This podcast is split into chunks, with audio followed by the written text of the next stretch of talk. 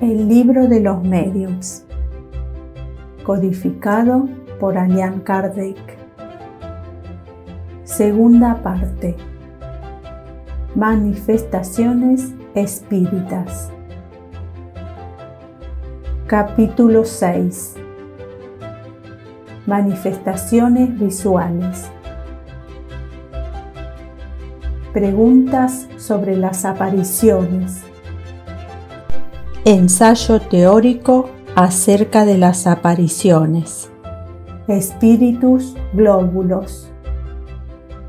Teoría de la alucinación. 100. De todas las manifestaciones espíritas, las más interesantes son, sin duda, aquellas por medio de las cuales los espíritus se hacen visibles.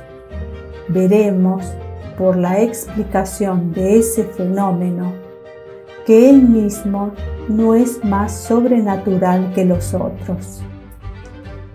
En primer lugar, vamos a presentar las respuestas que los espíritus dieron acerca del tema. Primero, ¿los espíritus pueden hacerse visibles? Respuesta. Sí, principalmente durante el sueño. No obstante, algunas personas los ven durante la vigilia, pero eso es más raro. Observación. Mientras el cuerpo reposa, el espíritu se desprende de los lazos materiales, se encuentra más libre y puede con mayor facilidad ver a los otros espíritus, con los cuales entra en comunicación. El sueño no es sino el recuerdo de ese estado. Cuando no nos acordamos de nada, decimos que no hemos soñado, pero no por eso el alma dejó de ver y de disfrutar de su libertad. Aquí tratamos más particularmente acerca de las apariciones en el estado de vigilia. Segundo, los espíritus que se manifiestan a la visión pertenecen más a una categoría que a otra? Respuesta. No. Pueden pertenecer a todas las clases tanto a las más elevadas como a las más inferiores. Tercero, ¿es dado a todos los espíritus manifestarse visiblemente? Respuesta. Todos pueden, pero no siempre tienen permiso o voluntad para hacerlo. Cuarto, ¿con qué fin los espíritus se manifiestan visiblemente? Respuesta. Eso depende, de acuerdo con su naturaleza. El fin puede ser bueno o malo. Quinto. ¿Cómo es posible que se les permita manifestarse cuando el fin es malo? Respuesta. En ese caso, es para probar a las personas a quienes ellos se aparecen. La intención del espíritu puede ser mala, pero el resultado puede ser bueno. Sexto, ¿Cuál puede ser el fin de los espíritus que se hacen visibles con una mala intención? Respuesta. Asustar y muchas veces vengarse. Sexto A. ¿Cuál es el fin de los espíritus que vienen con una buena intención? Respuesta. Consolar a las personas que los echan de menos. Probar que existen y que están cerca de vosotros. Dar consejos y, algunas veces, pedir asistencia para sí mismos. Séptimo. ¿Habría algún inconveniente en que la posibilidad de ver a los espíritus fuese permanente y general? ¿No sería ese un medio para sacar de la duda a los más incrédulos? Respuesta. Puesto que el hombre está constantemente rodeado de espíritus, la visión incesante de estos lo perturbaría, dificultaría sus acciones y le quitaría la iniciativa en la mayoría de los casos.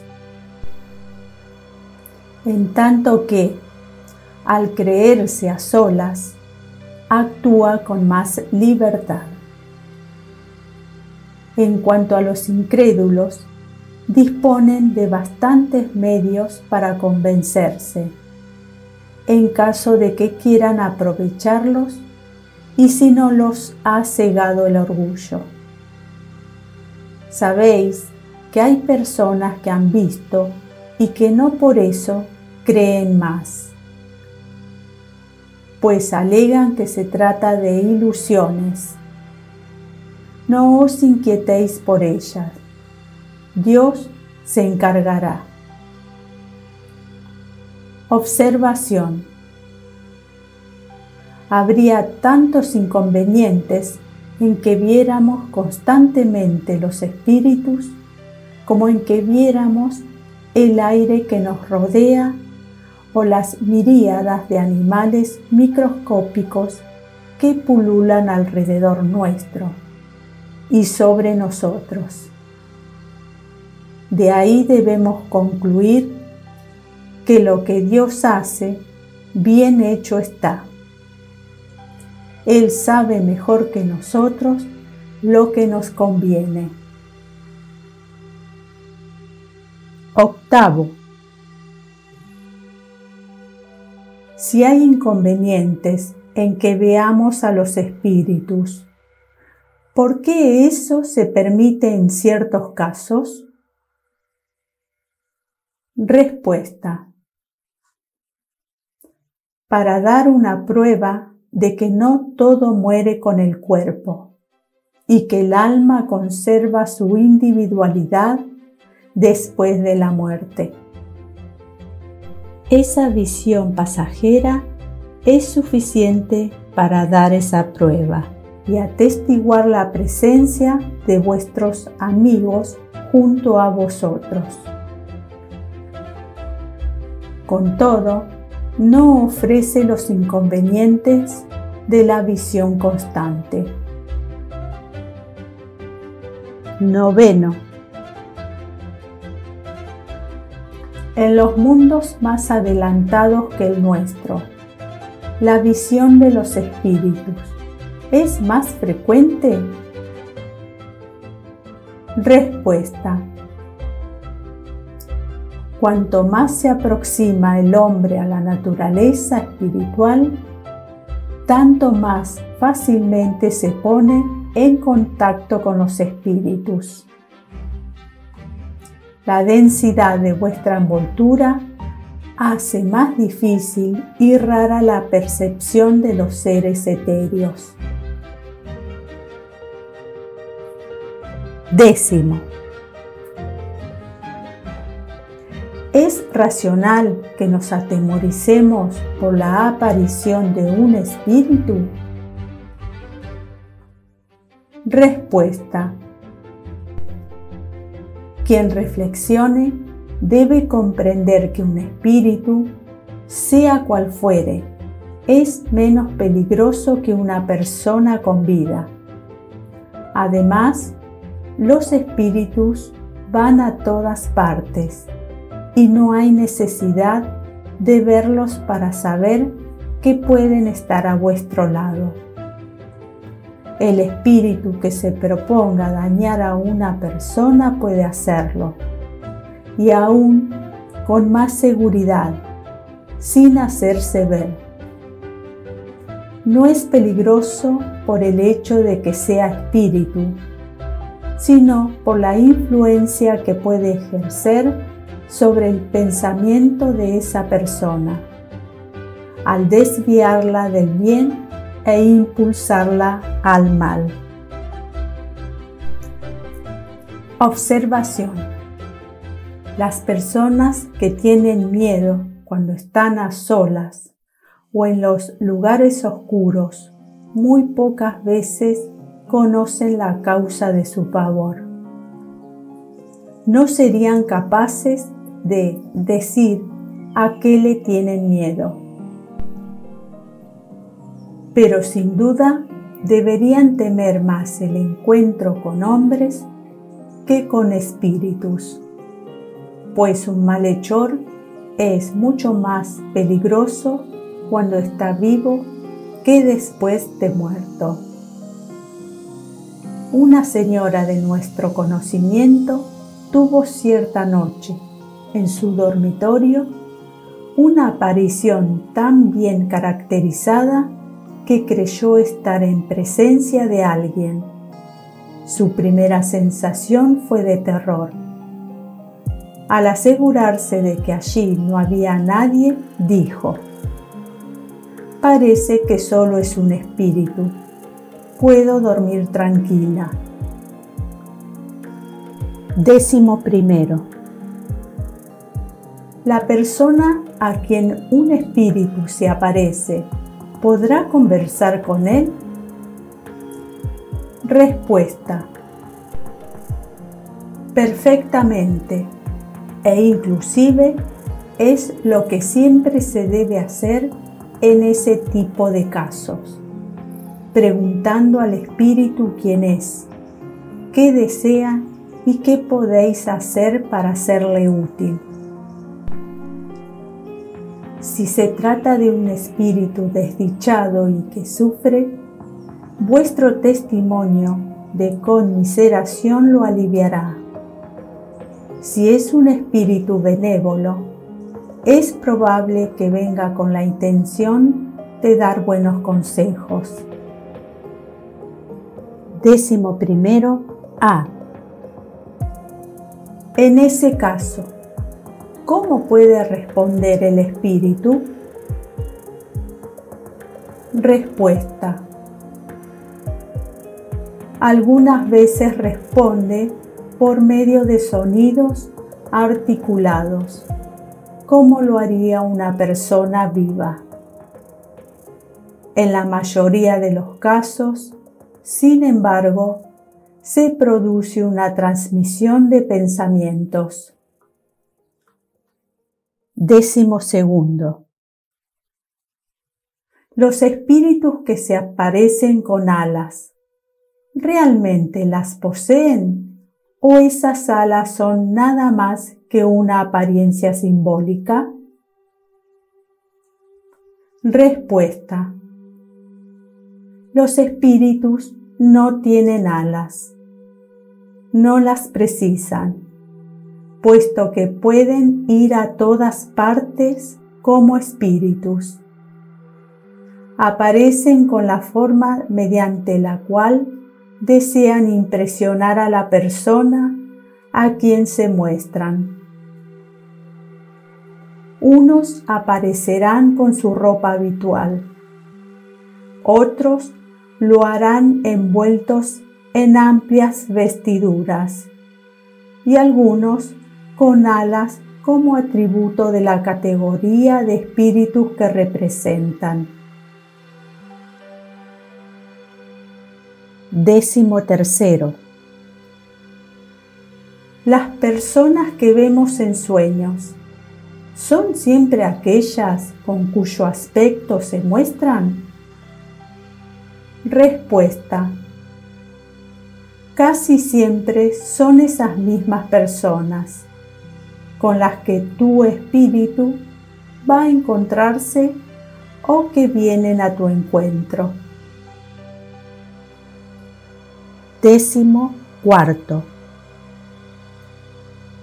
Los espíritus burlones no podrían tomar la apariencia de las personas que nos son queridas para inducirnos a error? Respuesta. Solo toman apariencias fantasiosas para divertirse a expensas de vosotros. Pero hay cosas con las cuales no les está permitido hacer bromas. Décimo quinto. Por tratarse de una especie de evocación, se comprende que el pensamiento pueda atraer la presencia del espíritu. No obstante, ¿por qué las personas en quienes más pensamos, a las que ardientemente deseamos volver a ver, por lo general no se nos presentan nunca en sueños, mientras que vemos a otras que nos son indiferentes y en las cuales nunca pensamos? Respuesta. No siempre los espíritus tienen la posibilidad de manifestarse a la visión, ni siquiera en sueños, y a pesar del deseo que tengáis de verlos. Causas independientes de su voluntad pueden impedírselo. A menudo es también una prueba a la que ni el más ardiente deseo es capaz de superar. En cuanto a las personas que os son indiferentes, aunque no penséis en ellas, es posible que ellas piensen en vosotros. Por otra parte, no podéis formaros una idea de cómo son las relaciones en el mundo de los espíritus encontraréis allí a una multitud de conocidos íntimos, antiguos o recientes, de los que no tenéis la menor idea en el estado de vigilia. Observación. Cuando no disponemos de ningún medio para controlar las visiones o apariciones sin duda podemos echar la culpa a las alucinaciones. En cambio, cuando aquellas son confirmadas por los acontecimientos, no es posible atribuirlas a la imaginación. Es el caso, por ejemplo, de las apariciones que tenemos en sueños o en estado de vigilia de personas en las que no pensamos en modo alguno, producidas en el momento de su muerte y que vienen por medio de diversas señales a revelarnos las circunstancias totalmente inesperadas de su fallecimiento. Muchas veces se ha visto a los caballos encabritarse y empacarse ante apariciones que espantaban a sus jinetes. Si la imaginación produce algún efecto en los hombres, por cierto, no lo hacen los animales.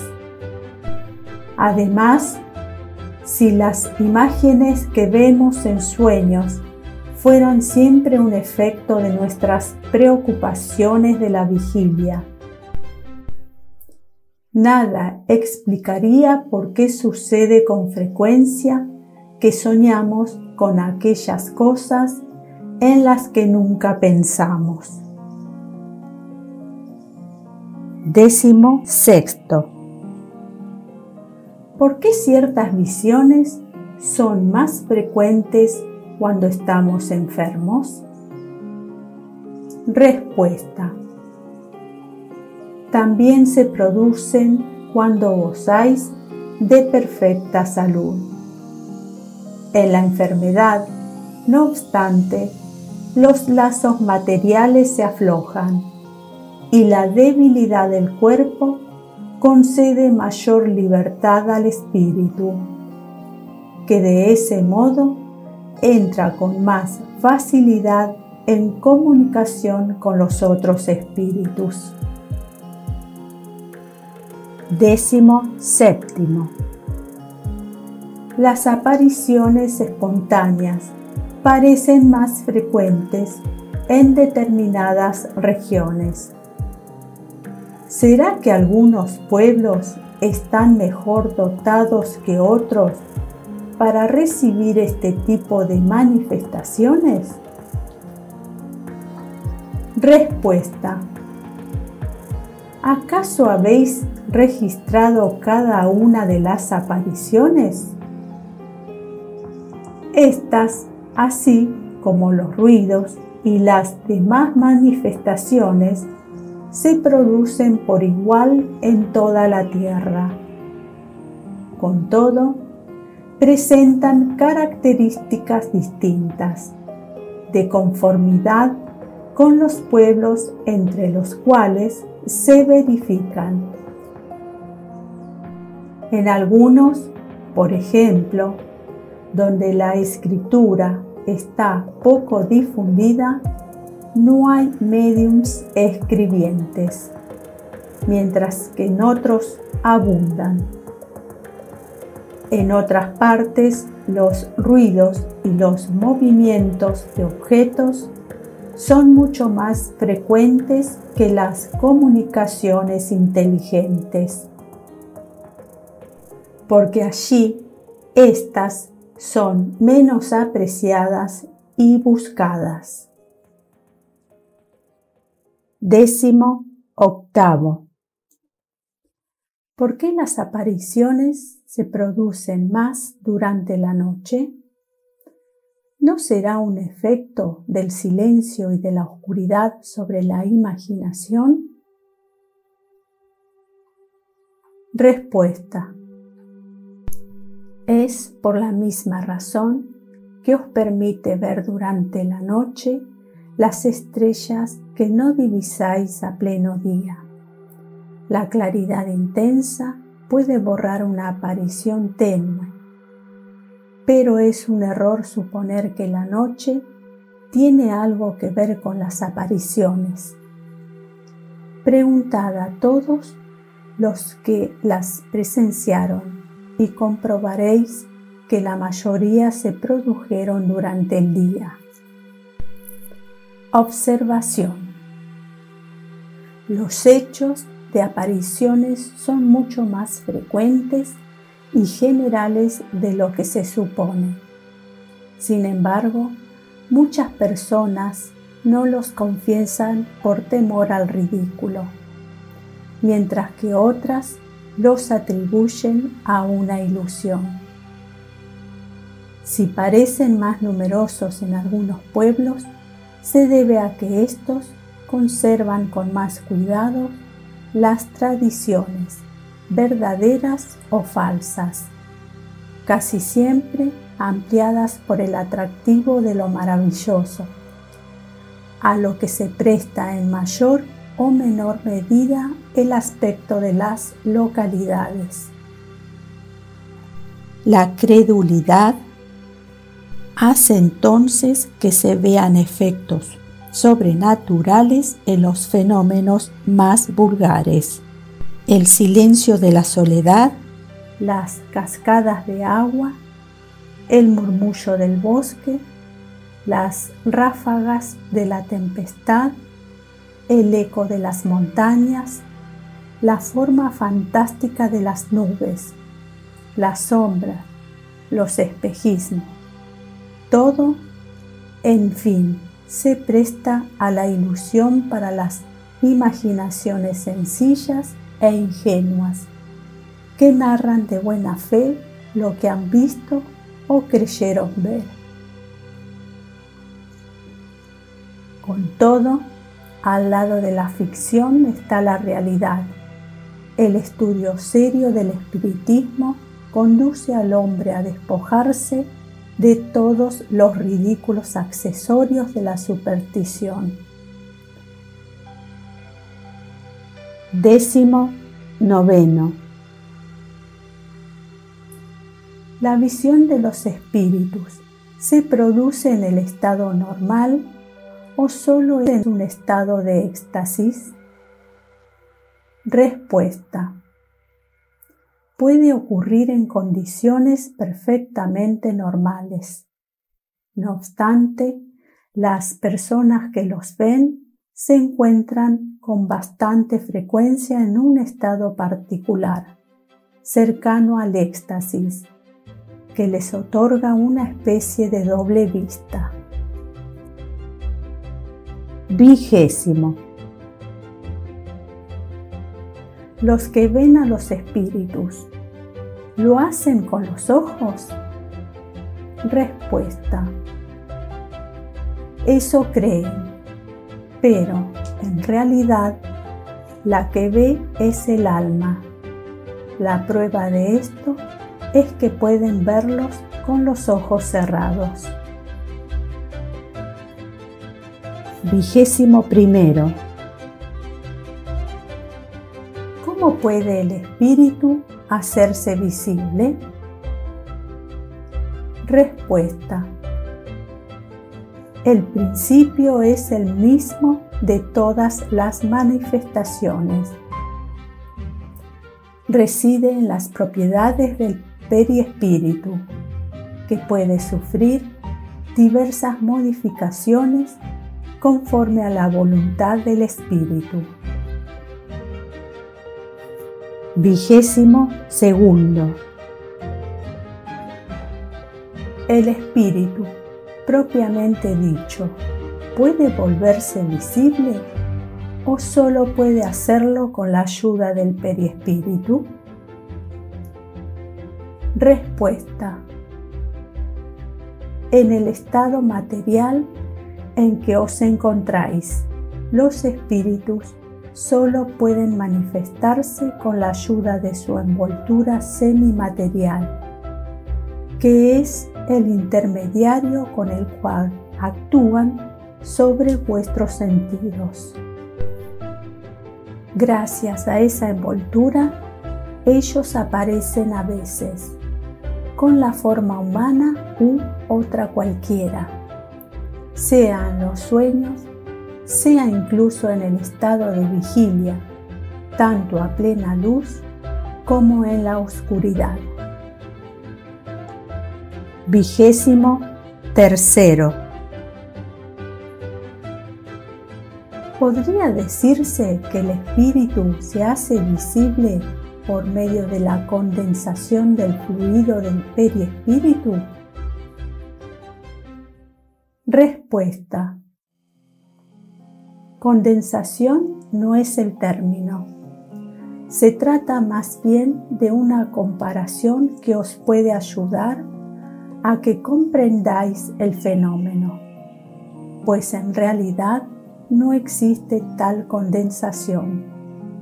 Mediante la combinación de los fluidos se produce en el perispíritu una disposición particular, sin analogía para vosotros, y que lo hace perceptible. Vigésimo. Los espíritus que se aparecen son siempre inaprensibles e inaccesibles al tacto? Respuesta. En su estado normal son inaprensibles, como en un sueño. Sin embargo, pueden causar impresión al tacto, dejar vestigios de su presencia e incluso, en ciertos casos, tornarse momentáneamente tangibles, lo que prueba que entre ellos y vosotros hay materia. Vigésimo quinto. ¿Todas las personas tienen actitud para ver a los espíritus? Respuesta. Durante el sueño, sí, pero no en estado de vigilia. Durante el sueño, el alma ve sin intermediarios. En cambio, en la vigilia siempre sufre, en mayor o menor grado, la influencia de los órganos. A eso se debe que las condiciones no sean totalmente idénticas en ambos casos. Vigésimo sexto. ¿De qué depende la facultad de ver a los espíritus durante la vigilia? Respuesta. Esa facultad depende de la organización, de la mayor o menor facilidad que tiene el fluido del vidente para combinarse con el del espíritu. Por eso, no basta con que el espíritu desee mostrarse. Hace falta, además, que encuentre la aptitud necesaria en la persona ante la cual desea hacerse ver. Vigésimo sexto A. ¿Se puede desarrollar esa facultad con el ejercicio? Respuesta. Sí, como todas las demás facultades. No obstante, es una de aquellas en relación con las cuales es mejor aguardar su desarrollo natural que provocarlo, a fin de no sobreexcitar la imaginación. La visión general y permanente de los espíritus es excepcional y no forma parte de las condiciones normales del hombre. Vigésimo séptimo. ¿Se puede provocar la aparición de los espíritus? Respuesta. Algunas veces sí, pero muy raramente. La aparición es casi siempre espontánea. Para ello se precisa estar dotado de una facultad especial. Vigésimo octavo. Los espíritus pueden hacerse visibles con otra apariencia que no sea la de la forma humana? Respuesta. La forma humana es la forma normal. El espíritu puede variar su apariencia, pero siempre dentro del tipo humano. Vigésimo octavo A. ¿No pueden manifestarse con forma de llama? Respuesta. Pueden producir llamas, resplandores, como cualquier otro efecto, para atestiguar su presencia. Con todo, esos efectos no son los espíritus mismos. Muchas veces la llama no es más que un espejismo o una emanación del periespíritu. En todos los casos se trata apenas de una parte del periespíritu que solo aparece por completo en las visiones. Vigésimo noveno. ¿Qué pensar de la creencia que atribuye el fenómeno de los fuegos fatuos a la presencia de almas o espíritus? Respuesta. Superstición producida por la ignorancia. La causa física de los fuegos fatuos es bien conocida. Vigésimo noveno A. La llama azul que, según dicen, apareció sobre la cabeza de Servius Tullius cuando era niño, ¿es una fábula o fue real? Respuesta. Fue real y la produjo un espíritu familiar que deseaba dar un aviso a la madre del niño. Medium vidente. Esa madre percibió una irradiación del espíritu protector de su hijo, así como los mediums escribientes no escriben todos lo mismo. Tampoco los mediums videntes tienen el mismo grado de visión. Mientras que esa madre solo vio una llama, otro medium hubiera podido ver el cuerpo mismo del espíritu. Trigésimo. Los espíritus podrían presentarse con forma de animales? Respuesta. Es posible, pero los espíritus que adoptan esas apariencias siempre son muy inferiores. En todos los casos, no es más que una apariencia momentánea, pues sería absurdo creer que un animal verdadero, sea cual fuere, pudiera ser la encarnación de un espíritu los animales siempre son animales y nada más que eso. Observación.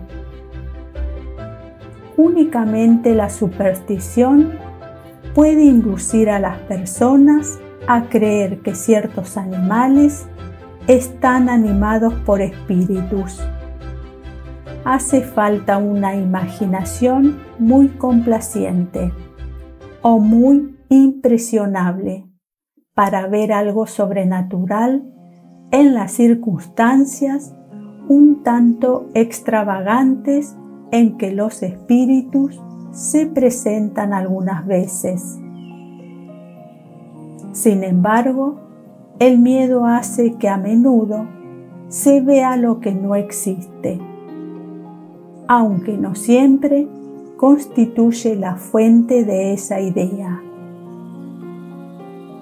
Conocimos una señora, muy inteligente por otra parte, que consagraba un excesivo afecto a un gran gato negro, porque creía que estaba dotado de una naturaleza super animal. Con todo, esa señora jamás había oído hablar del espiritismo. Si lo hubiese conocido, habría comprendido lo ridículo de la causa de su predilección por ese animal, pues esa doctrina le habría demostrado la imposibilidad de semejante metamorfosis. Ensayo teórico acerca de las apariciones. 101. Las manifestaciones más comunes de apariciones tienen lugar durante el dormir, a través de los sueños. Son las visiones. No nos proponemos analizar aquí todas las particularidades que los sueños presentan. Resumiremos diciendo que estos pueden ser una visión actual de las cosas presentes o ausentes, una visión retrospectiva del pasado. Y por último, en algunos casos excepcionales, un presentimiento del futuro. Muchas veces, además, son cuadros alegóricos que los espíritus ponen delante de nosotros para darnos avisos útiles o consejos saludables, en caso de que sean espíritus buenos, o para inducirnos a cometer algún error y halagar nuestras pasiones, si son espíritus imperfectos. La teoría que expondremos a continuación se aplica tanto a los sueños como a todos los demás casos de apariciones. Creemos que estaríamos ofendiendo el buen sentido de nuestros lectores si nos detuviéramos a refutar todo lo que hay de absurdo y ridículo en lo que vulgarmente se denomina Interpretación de los sueños. 102. Las apariciones propiamente dichas se producen en estado de vigilia y cuando se goza de la plena y completa libertad de las facultades. Por lo general, se presentan con una forma vaporosa y diáfana en ocasiones vaga e imprecisa. A primera vista suelen ser una claridad blanquecina, cuyos contornos se van delineando poco a poco. Otras veces las formas están claramente acentuadas y se distinguen hasta los menores rasgos de la fisonomía al punto que se pueden describir con gran precisión. Las maneras, el aspecto, son semejantes a los que tenía el espíritu cuando vivía. Como puede adoptar cualquier apariencia, el espíritu se presenta con la que más le sirve para que lo reconozcan si ese es su deseo. Así pues, aunque como espíritu ya no tenga ningún defecto corporal, se mostrará lisiado, cojo, jorobado, herido, con cicatrices, si eso fuera necesario para probar su identidad. El espíritu de Sopo, por ejemplo, no es deforme, pero si lo evocáramos como Esopo, por más existencias que haya tenido después de aquella, aparecería feo y jorobado, con su vestimenta tradicional. Una particularidad notable de las apariciones es que, salvo en circunstancias especiales, las partes menos destacadas son los miembros inferiores, mientras que la cabeza, el tronco, los brazos y las manos siempre aparecen nítidamente. A eso se debe que casi nunca se los vea caminar, sino que se deslizan como sombras en cuanto a la ropa, consiste por lo general en una vestidura cuyos paños terminan en largos pliegues fluctuantes, que se completa con una cabellera ondulante y graciosa. Así es, al menos, la apariencia de los espíritus que no han conservado nada de las cosas terrenales. En cambio, los espíritus vulgares, los de las personas que conocimos aquí, generalmente se presentan con la vestimenta que usaban en el último periodo de su existencia. Muchas veces los espíritus muestran atributos característicos de su grado de elevación.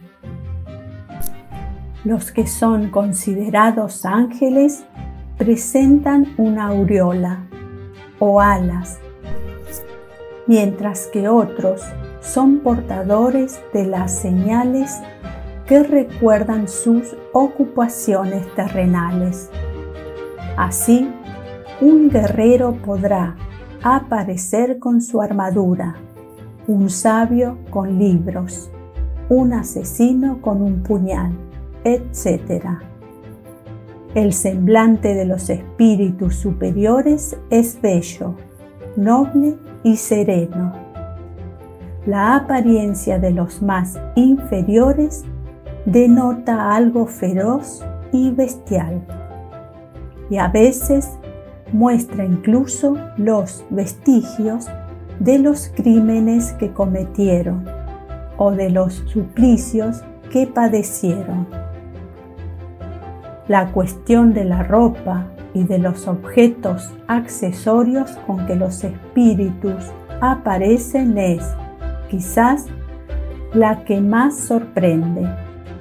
Volveremos a esa cuestión en un capítulo especial porque se relaciona con otros hechos muy importantes. 103.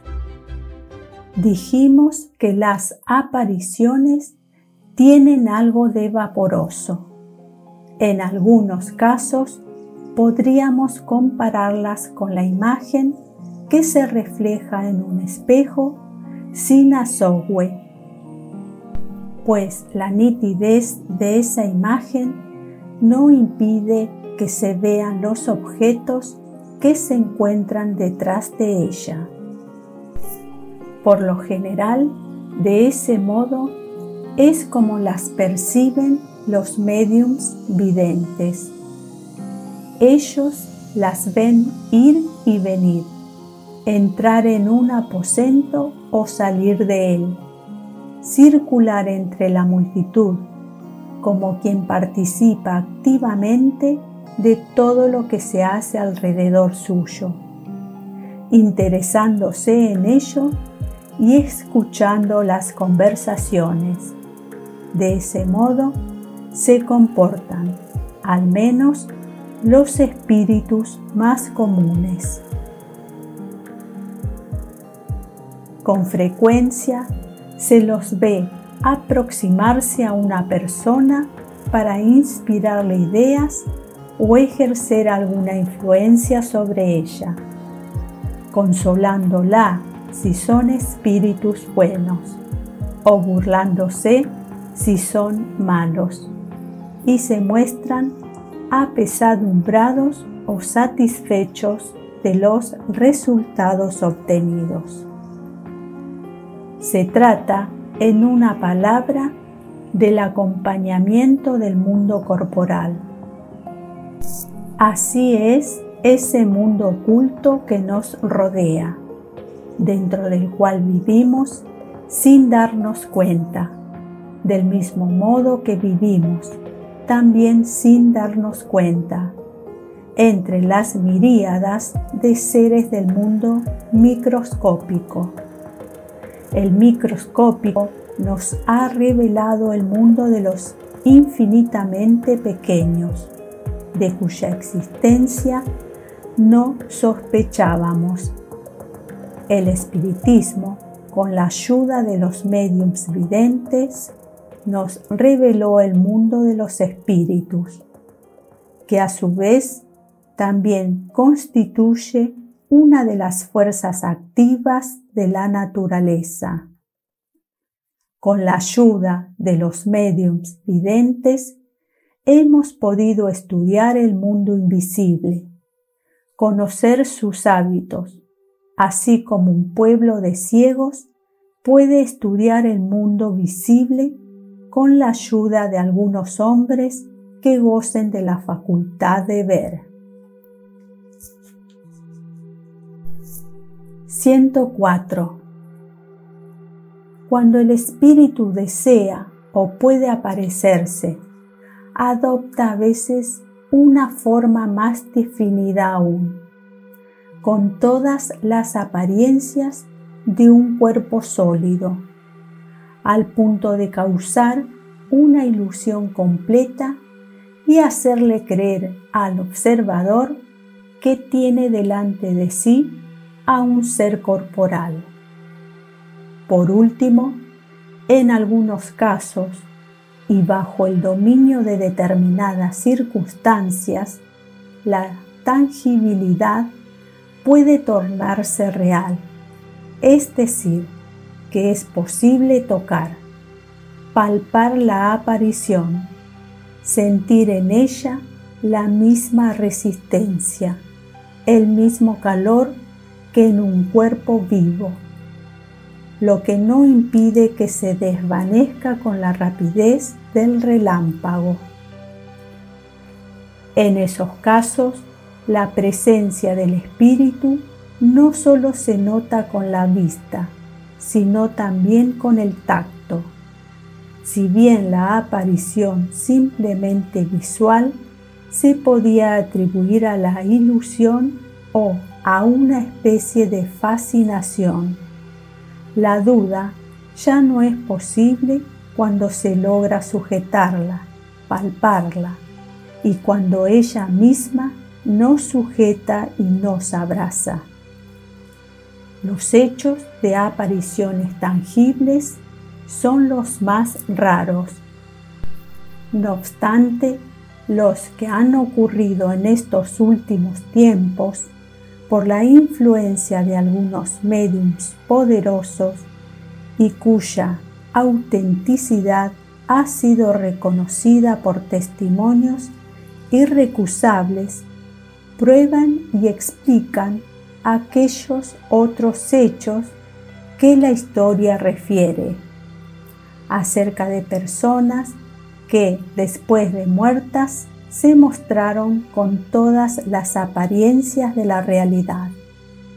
Además, como ya lo hemos dicho, por más extraordinarios que sean estos fenómenos, pierden completamente el carácter de maravillosos cuando se conoce de qué manera se producen y cuando se comprende que, lejos de representar una derogación de las leyes de la naturaleza no son otra cosa que una nueva aplicación de esas leyes. 105. Por su naturaleza y en estado normal, el perispíritu es invisible comparte ese estado con una cantidad de fluidos que sabemos que existen, aunque jamás los hemos visto. No obstante, puede también, a semejanza de ciertos fluidos, experimentar modificaciones que lo vuelven perceptible para la vista ya sea por medio de una especie de condensación o bien debido a un cambio en su disposición molecular. En ese caso, se nos presenta con una forma vaporosa. La condensación puede alcanzar un grado tal que el perispíritu adquiere las propiedades de un cuerpo sólido y tangible aunque es capaz de recuperar instantáneamente su estado etéreo e invisible. Podemos entender ese efecto si lo comparamos con el del vapor, que pasa de la invisibilidad al estado brumoso, luego al estado líquido, a continuación al sólido y viceversa. Esos diferentes estados del perispíritu son el resultado de la voluntad del espíritu, y no de una causa física exterior, como en el caso de nuestros gases. El espíritu se nos aparece cuando ha puesto a su periespíritu en el estado necesario para tornarlo visible. Sin embargo, para eso no basta con su voluntad, pues la modificación del periespíritu se opera mediante su combinación con el fluido propio del medium. Ahora bien, esa combinación no siempre es posible, lo que explica por qué la capacidad de ver a los espíritus no es general. Así, no basta con que el espíritu quiera mostrarse. Tampoco alcanza con que una persona quiera verlo. Es necesario que los dos fluidos puedan combinarse, que haya entre ellos una especie de afinidad. También es probable que la emisión del fluido de la persona tenga que ser suficientemente abundante para operar la transformación del periespíritu, entre otras condiciones que desconocemos. Por último, es preciso que el espíritu obtenga el permiso para hacerse ver ante cierta persona, lo que no siempre se le concede o que solo lo obtenga en determinadas circunstancias por motivos que no podemos apreciar. 106. Otra propiedad del perispíritu inherente a su naturaleza etérea es la penetrabilidad no hay materia que sea un obstáculo para el periespíritu. Las atraviesa todas, como la luz atraviesa los cuerpos transparentes. Por eso no existe un solo lugar cerrado que sea capaz de impedir la entrada de los espíritus. Ellos visitan al prisionero en su celda con la misma facilidad con que visitan a un hombre en pleno campo. 107. Las apariciones en el estado de vigilia no son raras ni constituyen una novedad. Se han producido en todos los tiempos y la historia las registra en un gran número. Con todo, no precisamos remontarnos al pasado, pues en la actualidad ocurren con mucha frecuencia. Muchas de las personas que las presenciaron las tomaron en un primer momento por lo que se convino en llamar alucinaciones. Las apariciones son frecuentes, sobre todo en los casos de muerte de personas ausentes, que vienen a visitar a sus parientes o amigos. Muchas veces no tienen un objetivo determinado, pero en general podemos decir que los espíritus que se aparecen de ese modo son atraídos por la simpatía. Examine cada uno sus recuerdos, pues es bastante reducido el número de personas que no conocen algunos hechos de ese género, cuya autenticidad no puede ser puesta en duda. 108. A las consideraciones precedentes agregaremos el examen de algunos efectos ópticos que han dado origen al singular sistema de los espíritus glóbulos. El aire no siempre presenta una limpidez absoluta y hay circunstancias en que las corrientes de las moléculas aeriformes son perfectamente visibles, así como la agitación que el calor produce en ellas. Algunas personas tomaron esto por aglomeraciones de espíritus que se agitaban en el espacio. Nos basta con citar esta opinión para que quede refutada. Sin embargo, hay otra especie de ilusión no menos extraña, contra la cual también es bueno estar prevenidos.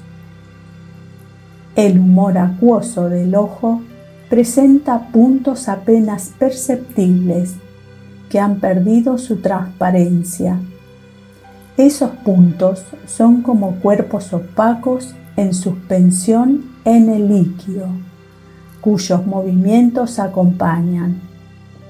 Producen en el aire del ambiente y a distancia, por efecto del aumento y de la refracción. La apariencia de pequeños discos, cuyos diámetros varían de 1 a 10 milímetros, que parecen nadar en la atmósfera. Vimos personas que tomaron esos discos por espíritus que las seguían y las acompañaban a todas partes. En su entusiasmo, confunden con figuras los matices de la irisación, lo que es casi tan irracional como ver un rostro en la luna. Una simple observación, hecha por sí mismas, las conducirá de nuevo al terreno de la realidad. Dichas personas afirman que esos discos o medallones no solo las acompañan, sino que siguen todos sus movimientos. Van hacia la derecha y hacia la izquierda, hacia arriba y hacia abajo, o bien se detienen según el movimiento que hagan con la cabeza. Esto no tiene nada de sorprendente, dado que esas formas se encuentran en el globo ocular. Es lógico que acompañen todos sus movimientos. Si fueran espíritus, deberíamos convenir en que el papel que desempeñan es demasiado mecánico para ser propio de seres inteligentes y libres, además de muy tedioso, incluso para espíritus inferiores. Con mayor razón aún, se trata de un papel incompatible con la idea que nos hacemos de los espíritus superiores. Es verdad algunas personas toman por espíritus malos a los puntos negros o moscas amauróticas. Esos discos, del mismo modo que las manchas negras, tienen un movimiento ondulatorio cuya amplitud no va más allá de un cierto ángulo y contribuye a la ilusión el hecho de que no acompañan bruscamente los movimientos de la línea visual. Su razón es muy simple. Como dijimos, los puntos opacos del humor acuoso, causa principal del fenómeno, se encuentran en suspensión y tienden siempre a descender. Ascienden cuando los impulsa el movimiento de los ojos. Aunque al llegar a cierta altura, si se fija la vista, los discos descienden por sí mismos y después se detienen. Su movilidad es extrema, pues basta con un movimiento imperceptible del ojo para hacer que cambien de dirección y recorran con celeridad toda la amplitud del arco en el espacio en que se produce la imagen.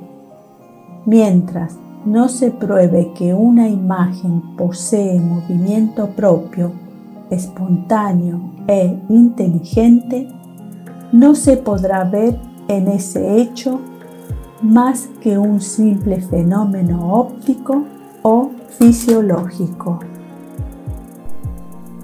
Lo mismo sucede con los destellos que se producen algunas veces a modo de haces más o menos compactos por la contracción de los músculos del ojo y que probablemente se deben a la electricidad fosforescente del iris, puesto que por lo general se limitan a la circunferencia del disco de ese órgano.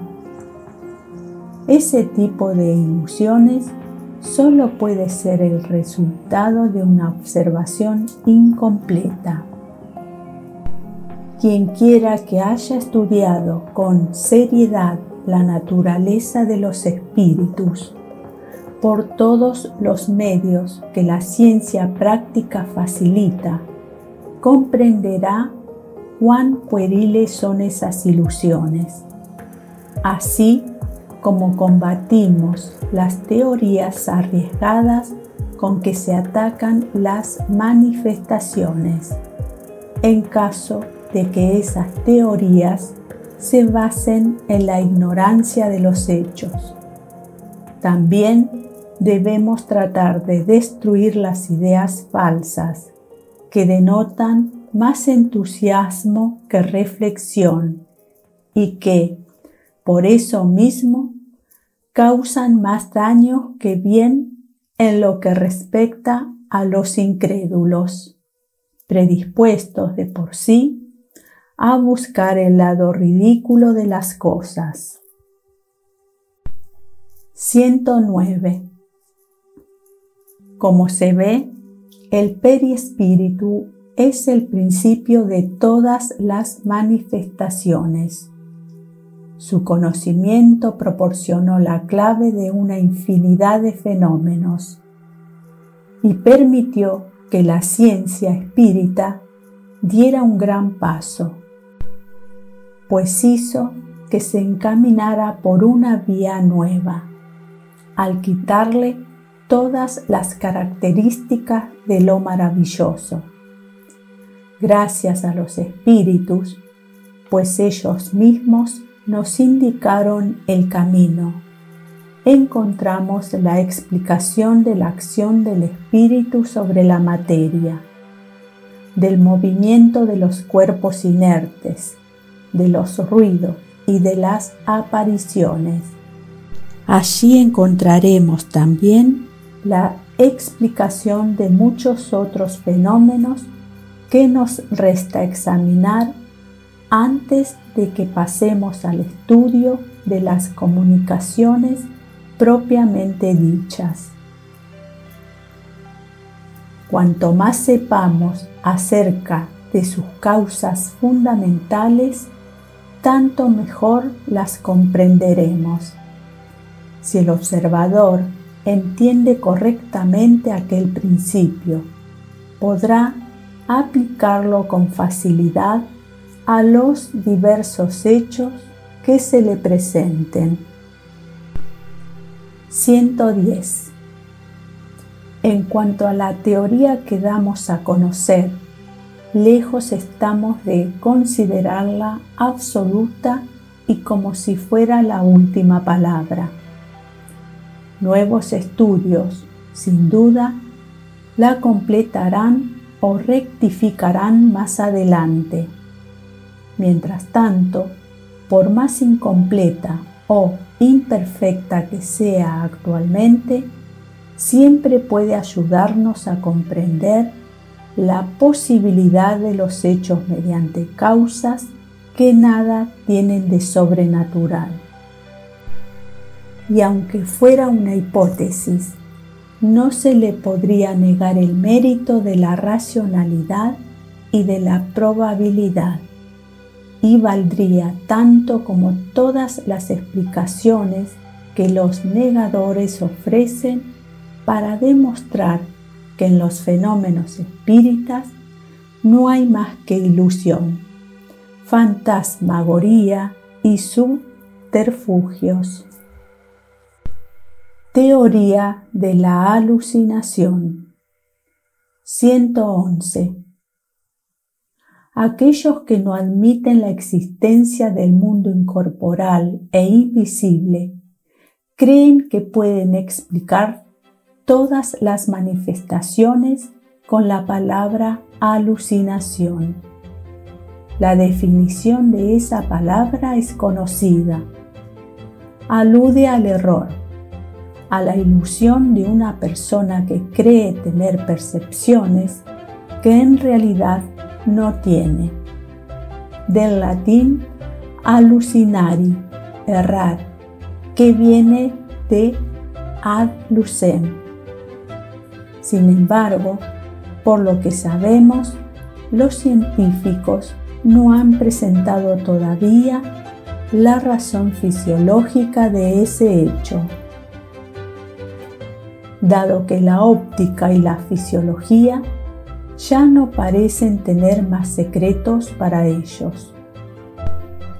¿Cómo es que todavía no explicaron la naturaleza y el origen de las imágenes que se muestran al espíritu en determinadas circunstancias? Estamos de acuerdo en que quieran explicar todas las manifestaciones por medio de las leyes de la materia, que ofrezcan, pues, con el auxilio de esas leyes, una teoría de la alucinación buena o mala, será siempre una explicación. 112. La causa de los sueños jamás ha sido explicada por la ciencia. Esta los atribuye a un efecto de la imaginación, pero no nos dice qué es la imaginación ni cómo produce esas imágenes tan claras y nítidas que en ocasiones se nos aparecen. Es como explicar una cosa que no es conocida por medio de otra que tampoco lo es. La cuestión, por lo tanto, queda sin resolver.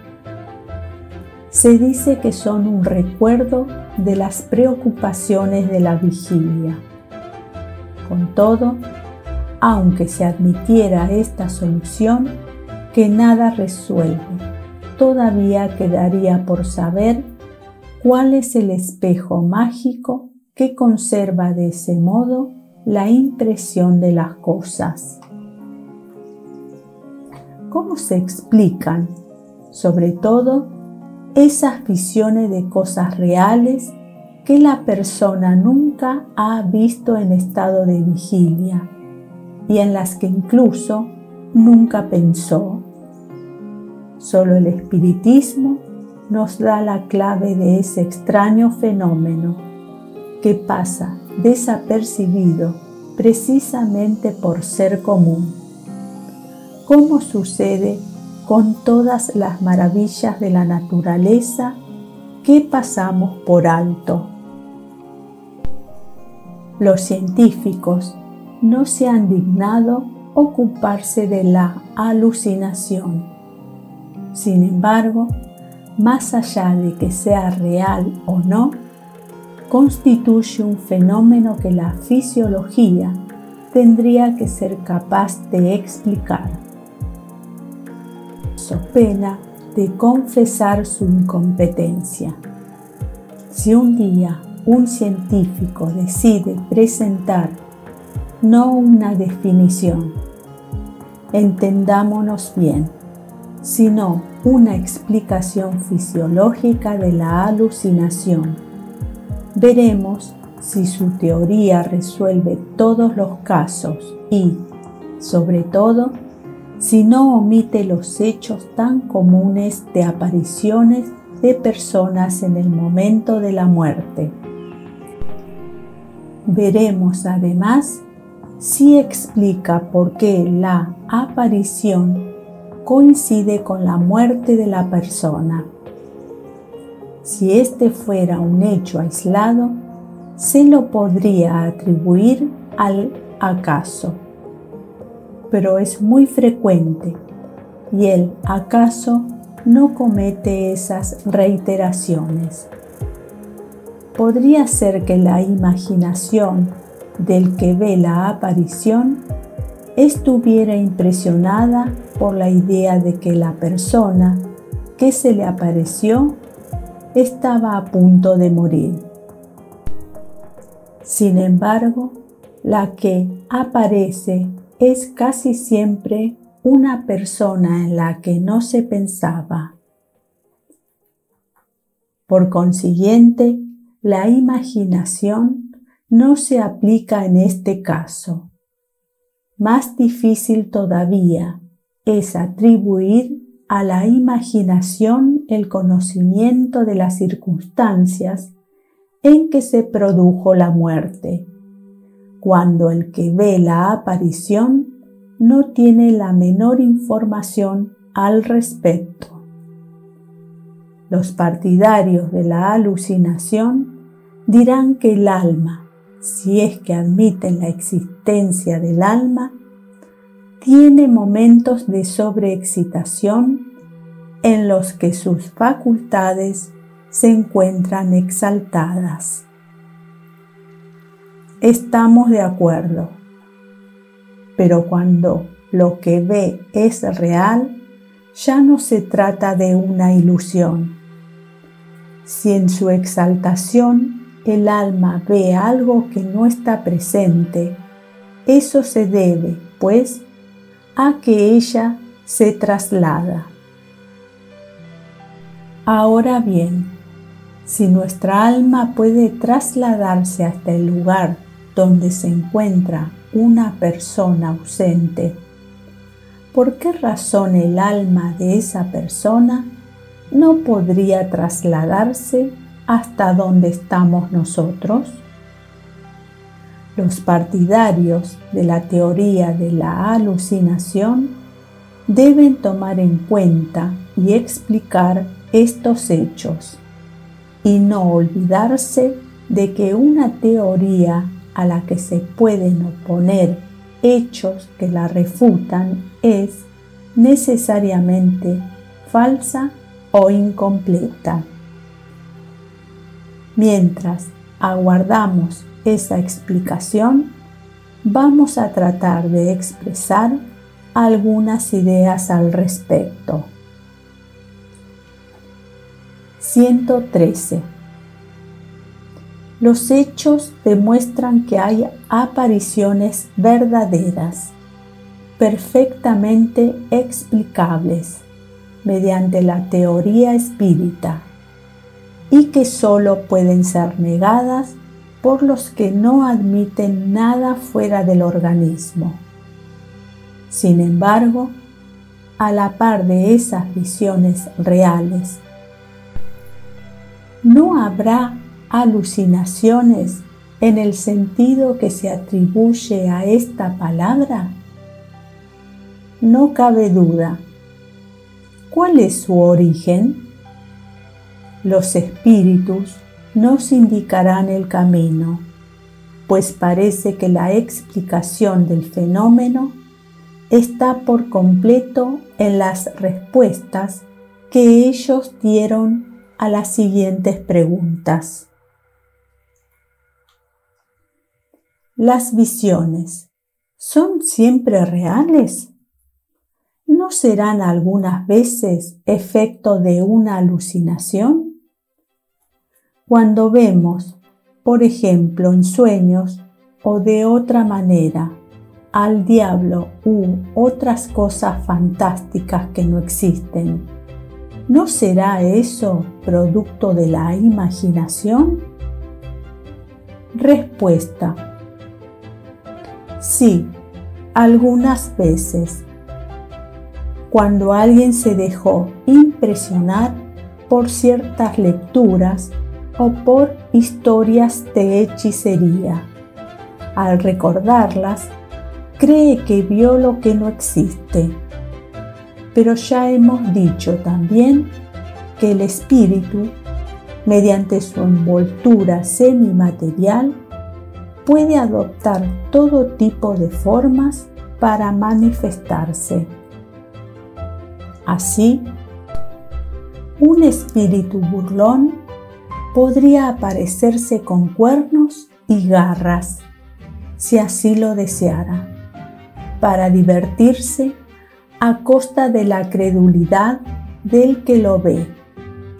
Del mismo modo que un espíritu bueno podría mostrarse con alas y con una figura radiante. ¿Es posible considerar como apariciones las figuras y otras imágenes que a menudo se presentan durante la somnolencia o simplemente cuando cerramos los ojos? Respuesta. Tan pronto como los sentidos se entorpecen, el espíritu se desprende y puede ver a lo lejos o cerca aquello que no podría ver con los ojos. Con mucha frecuencia, esas imágenes son visiones, pero también pueden ser un efecto de las impresiones que la vista de ciertos objetos ha dejado en el cerebro, de las que conserva vestigios. Del mismo modo, que conserva los de los sonidos. En este caso, el espíritu desprendido ve en su propio cerebro las impresiones que ahí se fijaron como en una placa fotográfica.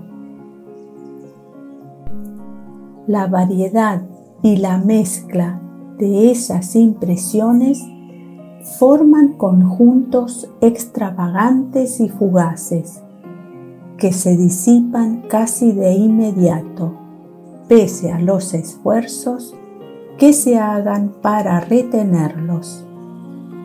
A una causa semejante se deben atribuir ciertas apariciones fantásticas que nada tienen de reales y que muchas veces se produce durante una enfermedad.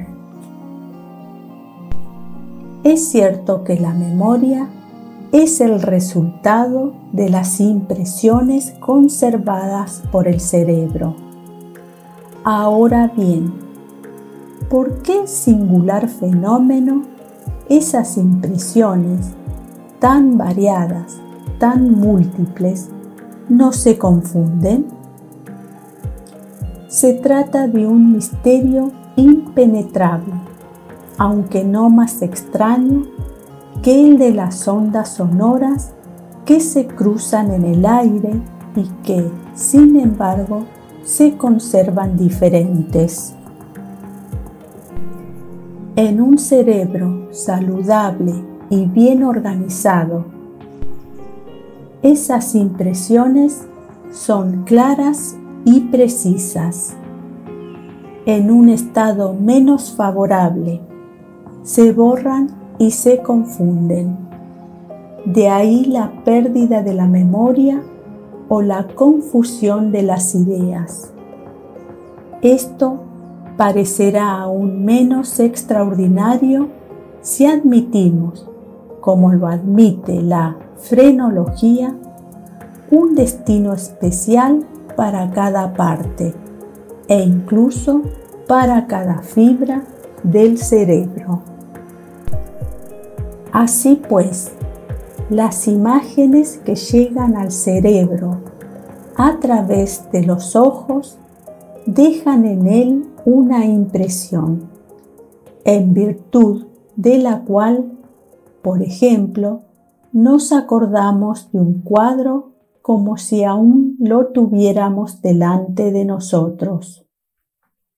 Con todo, se trata de una cuestión de memoria, porque el cuadro ya no está. Ahora bien, en cierto estado de emancipación, el alma ve lo que está en el cerebro y vuelve a encontrar en él esas imágenes, sobre todo las que más la han impresionado, conforme a la naturaleza de las preocupaciones o las disposiciones del ánimo. De esa forma, encuentra nuevamente las impresiones de escenas religiosas, diabólicas, dramáticas, mundanas, de figuras de animales raros que ha visto en otra época en pinturas o que incluso leyó o escuchó en relatos, pues estos últimos dejan también impresiones. Así, el alma ve realmente, pero solo ve una imagen fotografiada en el cerebro en estado normal, esas imágenes son fugaces, efímeras, porque todas las partes del cerebro funcionan libremente. En cambio, durante una enfermedad, el cerebro siempre está más o menos debilitado. El equilibrio entre los órganos se pierde y solo algunos de ellos conservan su actividad, mientras que otros permanecen en una especie de parálisis. De ahí la persistencia de ciertas imágenes que las preocupaciones de la vida exterior ya no consiguen borrar. Contrariamente a lo que sucede en estado normal. Esa es la verdadera alucinación y la causa principal de las ideas fijas. Como se ve, hemos explicado esta anomalía por medio de una ley muy conocida, absolutamente fisiológica la de las impresiones cerebrales. Pero ha sido necesario que recurriéramos a la intervención del alma. Ahora bien, si los materialistas todavía no han podido ofrecer una solución satisfactoria para este fenómeno, es porque no quieren admitir la existencia del alma. Por eso mismo, afirmarán que nuestra explicación es mala, debido a que nos apoyamos en un principio que está cuestionado. ¿Cuestionado por quién?